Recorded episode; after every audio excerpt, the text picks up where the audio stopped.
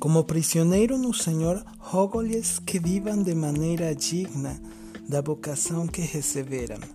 Efésios capítulo 4, verso 1. Paz do Senhor, irmãos, uma nova semana e convido vocês a abrirem o seu coração e deixar que Deus fale conosco através desse devocional. Quando nós lemos a vida do apóstolo Paulo, nós lemos como é que ele era corajoso, como ele era valoroso, como o testemunho dele, irmãos, era um só. Ele não tinha nada de que se envergonhar. Ele, quando escrevia, ele escrevia, irmãos, e, e você pode ver a sinceridade com a qual ele escrevia as cartas para as diversas igrejas que ele visitou e que ele é, que ele fundou. Mas também, irmãos, quando nós lemos a vida dele, ele ficou muitas vezes preso. Ele foi açoitado e quando nós lemos os motivos pelos quais ele era preso, não era um motivo de que ele tinha ou ele tivesse eh, tido um mau testemunho. Não. Era tudo, todas essas pressões que ele teve foi injustamente da parte do, do homem, né? mas com um propósito divino. Então, é, a cada instante, irmãos, nós podemos ler que, que o testemunho dele era impecável, não tinha um erro.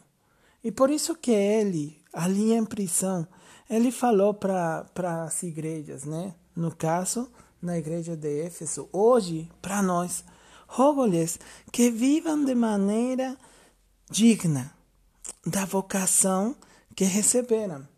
Irmãos, ele nos faz um convite a você, a mim, de, de viver de uma maneira digna, de conservar e, e preservar o nosso testemunho, de ser esses homens confiáveis, de ser essas mulheres confiáveis, de ser dignos de ser chamados filhos de Deus, de ser dignos de ser chamados como cristãos, né?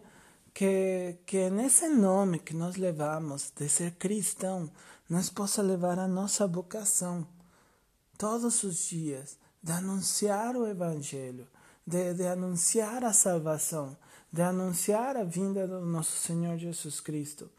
Mas sabes, muito mais do que palavras, o testemunho, irmãos, vai impactar a vida daquelas pessoas que olham para a gente.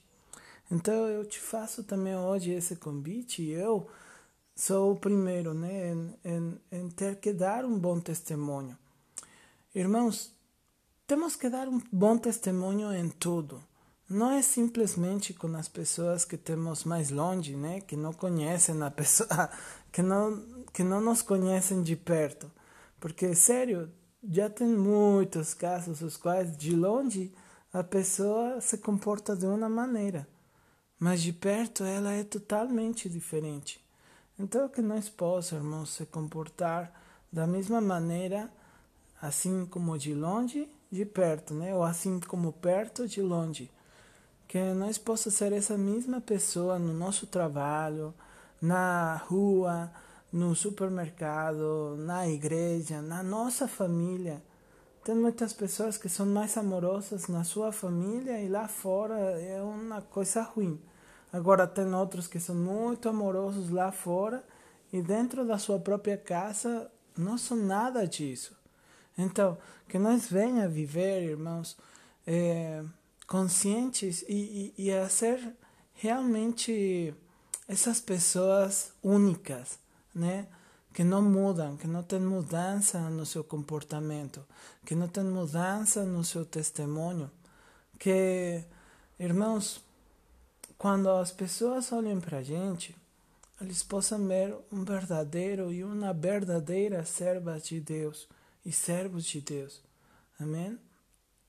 Que eles possam ver pessoas que são salvas, pessoas que são amorosas, pessoas que são humildes, mas não por ser pobres, e sim por ser humildes de coração, né?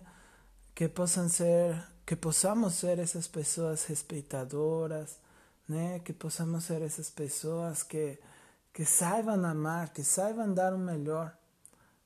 Amém? Então, fica meditando nessa palavra, irmão. Que Deus abençoe e que você tenha um ótimo dia.